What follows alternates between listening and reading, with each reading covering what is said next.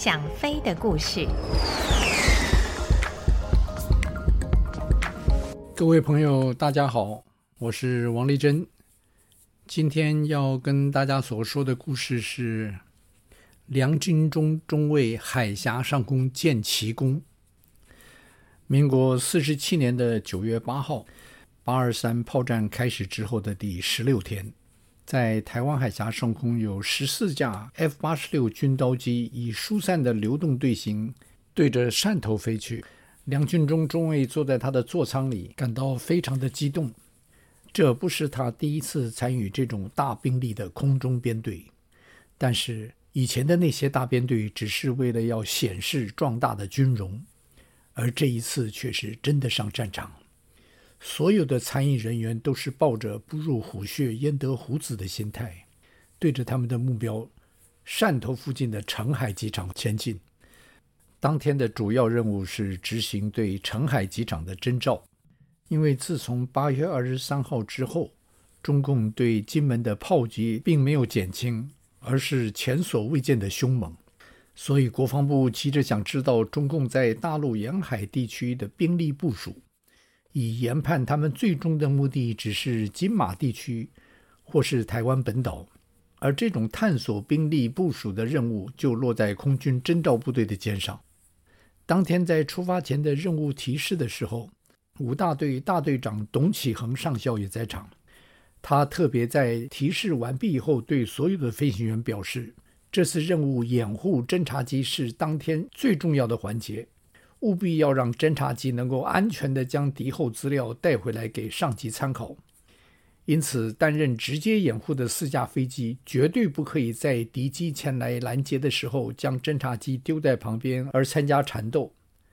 这个样子，即使击落敌机回来之后，也绝对送军法处理。而因为那次任务是如此的重要。被选定执行任务的飞行员都是由大队长跟二十六中队中队长商量之后而决定。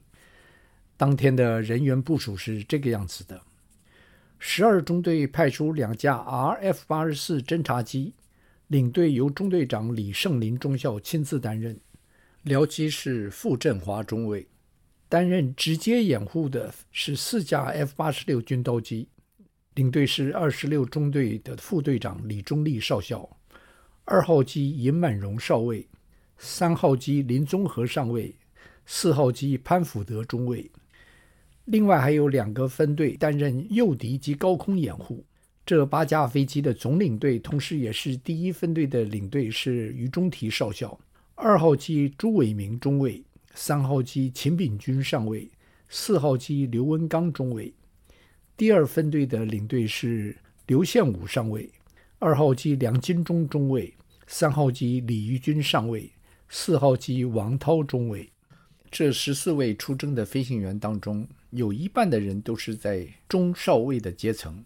那些二十刚出头的年轻军官，虽然经验有限，但是他们的训练却是相当的扎实，技术在长官看来也是非常的优良，因此特别被挑选出来执行这个重大的任务。其实，远在八二三炮战前的两个月，梁金忠中尉就已经感觉到海峡上空那股山雨欲来风满楼的紧张气息。先是十二中队的金茂昌上尉在六月十七日执行对福建连城长汀一带的侦察任务时，在武夷山脉中被中共的军机追击而撞山阵亡。一个多月之后，七月二十九日。一大队的四架 F 八十四在执行大陆沿海侦巡任务的时候，遭到共军的米格十七偷袭，长机刘景全少校被击伤后跳伞获救，二号机任祖谋中尉被击落殉职。然后就是在八月七号，五大队的副大队长汪孟全中校率队执行巡逻任务的时候，与共军遭遇。在短暂的缠斗之后，汪孟全中校的座机被炮弹击伤。几天之后，八月十三号那一天，两军中中尉正在台北休假，他是住在空军新生社里面。那一天一大早，新生社的负责人对所有住在那里的军事官宣布，国防部已经取消所有军人的休假，大家务必在最短期间内回到各自的部队。这是梁进忠以前从来没有遇到过的状况。他意识到一定是有重大的事情发生了，于是他放下所有的约会，积极地赶回基地。那天，梁进忠回到基地向队长报到之后，发现除了他已经被安排到第二天清晨执行五分钟警戒的任务之外，似乎并没有任何异常的情况。不过，中队的作战官却小声地对他说了一句：“明天早上可能会有特别的情况，注意一下。”梁进忠听了之后点了点头，原来还是有事，只是碍于保密，所以没有直接的对他说明。第二天一大早，在警戒室里面担任五分钟警戒的领队李忠立少校，在做完任务提示以后，还特别向所有担任警戒的飞行员说了一句：“哎，大家听好啊，今天是八一四空军节。”你们可不要在今天给我丢脸！大家听了都笑了。那几位年轻的飞行军官有的是胆子，虽然前一阵子听到的都是负面的消息，但是他们却希望能有机会来证明自己的能耐，而那一天似乎就是一个这样子的机会。那天担任五分钟警戒的几位飞行军官是领队李忠立少校、二号机尹满荣少尉。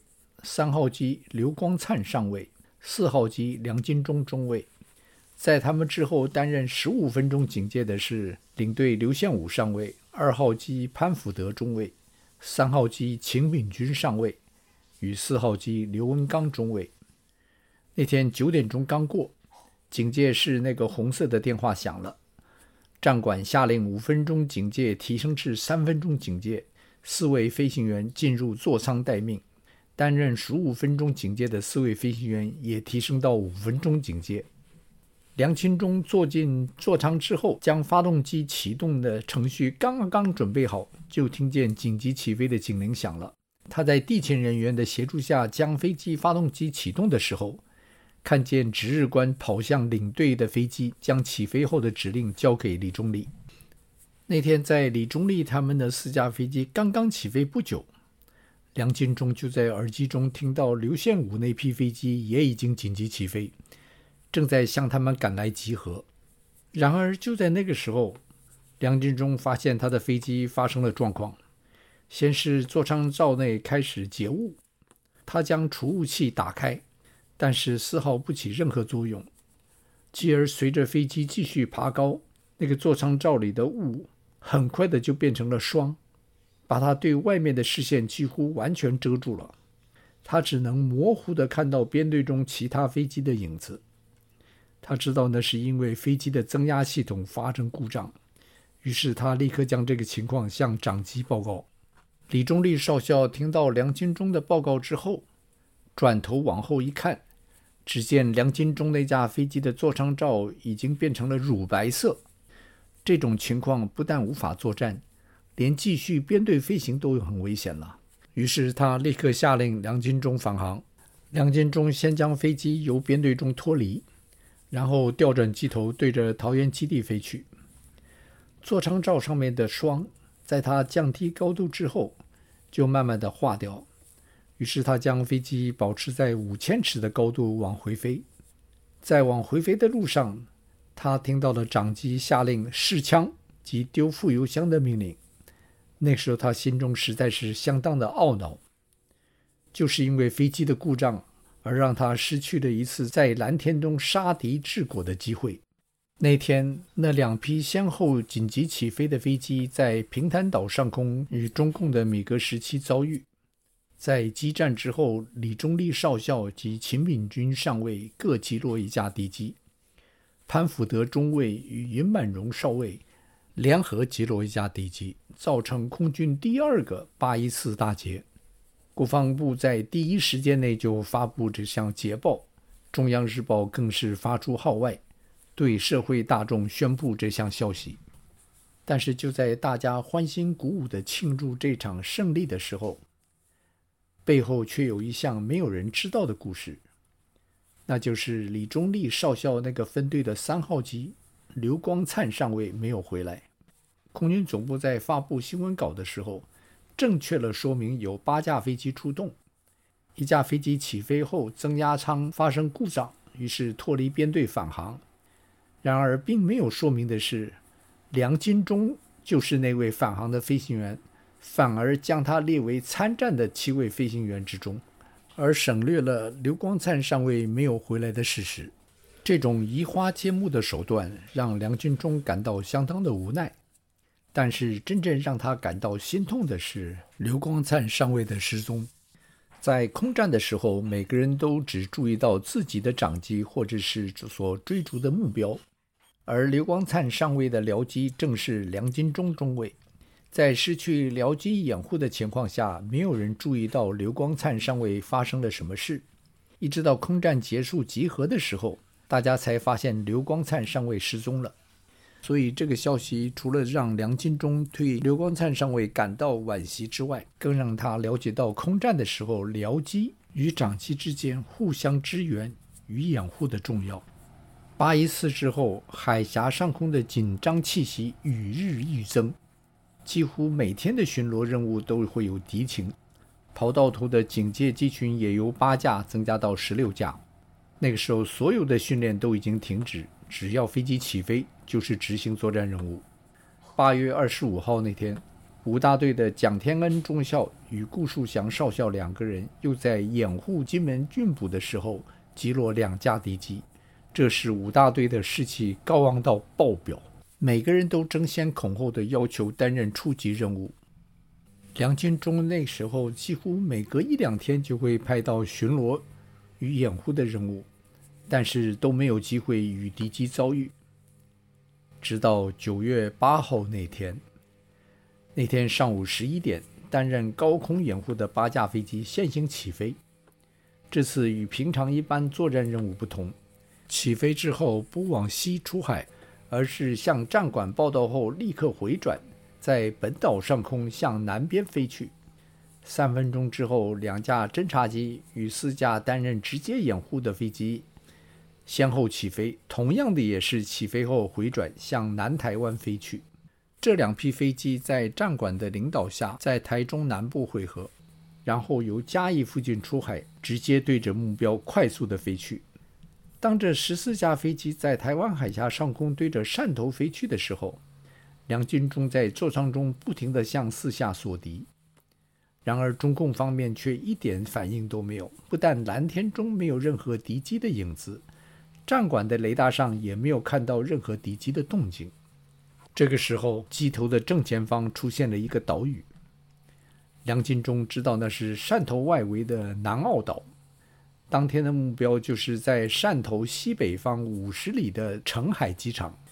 他看着那两架侦察机及四架直接掩护的军刀机飞越南澳岛，直接对着澄海机场飞去。那时不但空中没有敌机来拦截。地面的防空炮火也没有任何动静。这种不寻常的安静，像是暴风雨前的宁静。虽然他期盼着能与米格十七遭遇，但是这种避而不出的战术，却让梁金忠感到一种毛骨悚然的感觉。侦察机顺利地通过澄海机场上空，将地面的情形摄入底片之后，掉头回航。然而，正当掩护机群也跟着转向的时候，战管通知他们有一批敌机由他们的左后方快速追来。在知道敌机对他们追来之后，梁敬忠反而松了一口气。原来啊，对方是预备在军刀机返航的时候才出手，这样他们所面对的是已经烧掉一大半也燃油的军刀机，是无法与他们做持久的缠斗。担任高空掩护的领队于中提，在知道敌机已经在向他们追来的时候，没有做出任何接敌的指示，仅是让所有的僚机注意左后方，同时继续的伴随着侦察机往台湾返航。毕竟掩护是这次任务最主要的目的。战管不断的报出敌机的位置，最初是每接近四里报一次。到接近到某一个距离的时候，则改成每两里报一次，梁金忠在座舱中不断的回头向左后方看去，但是蓝天白云仍是那么的祥和，没有任何敌机的踪影。当战管爆出敌机已经接近到十里的时候，那可是用肉眼就可以看到的距离。梁军中的眼球几乎要爆出眼眶似的，对着左后方一寸一寸的寻找。结果他终于在左后方天地线稍低的地方看到了几个小点，那无疑的就是向他们追来的米格十七了。于是他按下通话按钮，向长机报告：“Bogey, eight o'clock low。”这句话翻成中文就是：“敌机在八点钟稍低的位置。”总领队于中提少校在听到梁金忠的报告之后，很快的也看到了那批向他们快速接近的敌机。于是他向战管报告：“目视敌机。”战管在听到掩护机群已经看到敌机之后，就停止管制，由总领队开始指挥掩护机群。于中提少校下令担任高空掩护的八架飞机调转机头，与敌机呈对头方式，同时下令将副油箱丢掉。军刀机在丢掉翼下的那两个副油箱之后，减轻了不少的负担，顿时变得更轻巧与灵活。担任直接掩护的四架军刀机，则还是紧跟着那两架侦察机。对于他们来说，将侦察机机腹里面的底片安全地送回台湾，比击落敌机更为重要。梁金忠在随着长机掉过头之后，发现那些小黑点已经变成银光闪闪的米格十七，而且那些米格十七的机头还冒出火光。很显然的，那些米格十七已经开始对着他们开炮。虽然梁金忠知道那个时候他们还没有进入米格十七的射程。但是看着那些对头开着炮对他们冲过来的敌机，他颈后的毛发不禁全竖起来了，因为他知道在他跟敌机之间会有人回不了家了。很快的，那批米格十七就与这八架军刀机对头通过了。就在通过的那一刹那，总领队于中提少校猛然地拉起机头，开始反转。他这敏捷的动作立刻拉开了战斗的序幕。其他的几架军刀机也随着他的动作开始反转。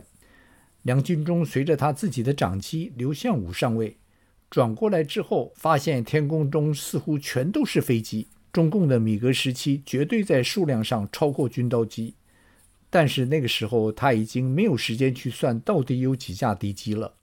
那个时候八架或是十八架是没有太大的分别的。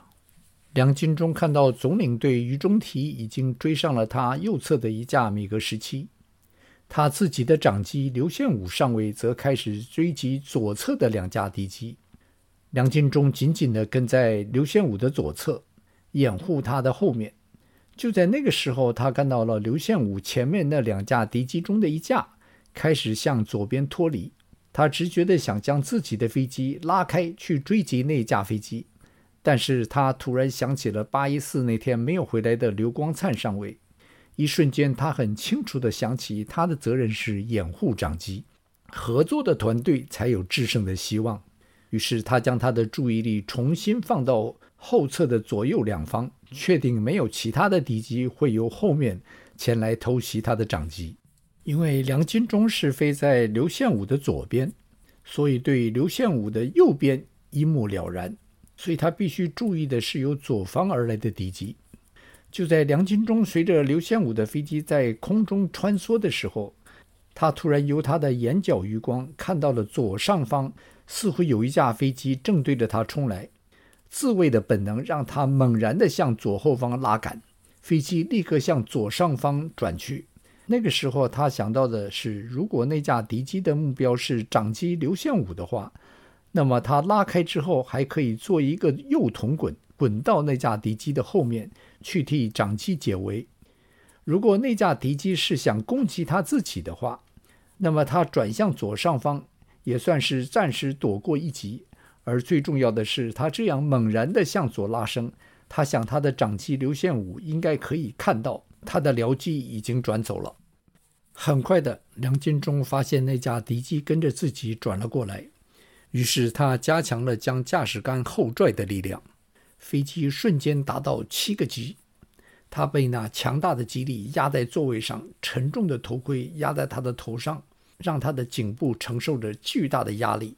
带杆的右臂也因为用力过猛而感到酸麻，但是他丝毫不敢放松带杆的力量，因为他知道敌机一定要带过七个级才能跟得住他。而他更知道米格十七的火力控制系统还是很老式的瞄准器，飞行员必须自己算出开炮的前置量。在这种大急转弯的时候，梁劲忠很肯定那位敌机的飞行员绝对没有办法在那种情况下对他瞄准开炮。梁进忠的颈部在头与头盔的重大压力下，让他几乎无法动弹。但是他仍然奋力地转头瞄了一下，发现那架敌机已经被他甩到外围。于是他收小油门，放出减速板。这突然的减速将敌机甩到更外圈。那个时候，他再将减速板收上，同时反杆反舵，让飞机反转。这是企图由劣势转为优势的减型动作。那位敌机的飞行员似乎对这种缠斗技巧不大熟悉。而这个时候，那架敌机不知道是因为慌乱还是紧张的，忘了将它的减速板收上，就这样大大的减低了飞机的灵活度。在这种情况下，那架飞机只与梁金忠交叉对头两次，就冲到他的前面去了。就在这个紧张的时候，梁金忠突然在耳机中听到了长机刘献武的声音：“梁金忠，谁在前面？”而正与敌机在做生死缠斗的梁金忠。也没有时间多做解释，只能很快地回答了一句：“他。”这两个人的对话是什么意思呢？原来啊，在两机缠斗的时候，在前面的那一架飞机是处于劣势，而刘献武在击落两架敌机之后，飞机的燃油只剩下不到七百磅。他四下寻找他的僚机梁金忠，结果在远远的天际看到了两架纠缠在一起的飞机。他一时看不出来谁占的上风，所以只有开问。等到梁金忠回答他他已经咬住敌机的尾巴的时候，刘献武知道以梁金忠的技术击落那架飞机该是没有问题的事情，于是他立刻调转机头向本岛返航。那个时候他的油量已经不够让他飞返桃园了，也许勉强可以飞到台南，所以他必须立刻离开战场。而梁金忠在转到那架米格十七的后面之后，他也知道他必须尽快开枪，才能够及早离开战场，因为他自己的油量也已经很低了。那个时候，两架飞机之间的距离大概只有五六百尺左右，而且两架飞机的速度几乎相同，所以两机之间没有任何的接近率。梁金忠先扣了一下扳机，看到那些子弹直接射向敌机的左翼，他略作修正。将雷达光圈的中心点对准敌机的尾部以后，然后再度扣下扳机，他立刻清楚地看到子弹打进了敌机的尾管及张开的减速板，敌机的尾管随即闪烁火光，并喷出一些碎片，引擎无疑的在那个时候已经受创。接着又一根也开始冒烟。梁金忠本想再开枪，但是看到敌机开始向右边下坠。这可能是敌机的飞行员已经中弹失能，于是梁金忠没有再继续开枪，左手将油门杆推上，由那架正在坠落的敌机左侧拉开。通过那架敌机的时候，梁金忠看了看那架飞机，他真的希望那位飞行员能够有机会跳伞逃生。梁金忠拉开之后，先推头进入了一层薄薄的云层里面，在那里他检查飞机的仪表和油量。他发现他正在汕头附近的上空，那个时候他的汽油只剩下六百余磅，根本不够他飞回桃园。当时他只能先离开大陆，再来盘算是飞马公或者是台南了。于是他迅速地对着东方爬升，油箱几乎是空着的军刀机在全推力的状况下爬升得很快，转眼梁金忠就已经爬到了三万多尺。离开大陆海岸不久，他就看到了马公。他本来想在那里落地，但是想到马公机场没有军刀机的地面装备，必须大费周章地用空运机将装备空运到那里，才能够重新将飞机启动。而他那个时候还有两百多磅的油，所以他决定继续飞往台南。梁清忠在接近台南机场的时候，将通讯波道换成塔台波道，通知塔台他所剩余的油量已经不多，飞机随时可能熄火，他要以熄火迫降航线进场。飞机很快地进入本岛上空，梁金忠低头查看仪表，油量表的指示让他吓了一跳，因为那是他第一次在飞行的时候看到油量表指零。他心中很明白，飞机随时都有可能熄火。但是他除了依照规定飞迫降航线进场之外，只能随时准备应付飞机熄火之后的状况。最后，当他转入五边后不久，飞机就停车了。那个时候，他知道借着飞机的剩余速度与高度，他可以将那一架一万多磅的军刀机当成滑翔机一样飘滑进场降落。落地以后，在检查飞机的时候，发现左机翼上面有一个小洞。经过维修的鉴定，可能是在射击敌机的时候，因为距离太近而被敌机的碎片撞到。看着那个小洞，梁军忠觉得他真是幸运，那个碎片没有被吸入他自己的进气孔。而他更觉得幸运的是，幸好是他非常理性的射击，看到敌机中断冒烟以后就停止射击。如果他当时很情绪化的很扣扳机的话，敌机中断过多，可能会爆炸出更多的碎片，那么他自己被飞出来的碎片击中，那场空战的完美结局就很可能会改变。那天，那两架侦察机成功地拍摄了澄海机场的空拍相片，而担任高空掩护的机群也创下了击落五架敌机的记录。这个记录是刘献武上尉击落两架敌机。于中提少校、秦秉军上尉、梁金忠中尉各击落一架，朱文明中尉可能击落一架，而我方没有任何损失，所以是一次完全成功的任务。九八空战的六十四周年，目前居住在洛杉矶的梁金忠在向我转述这场发生在半个世纪以前的空战的时候，他表示，他很欣慰地知道，当天他所击落的那架中共飞行员得以跳伞逃生。而没有成为海峡上空的冤魂。当然，更重要的是，他在捍卫台湾的过程中，曾经尽过他自己的一份力量。好了，今天的故事就说到这里，我们下次再会。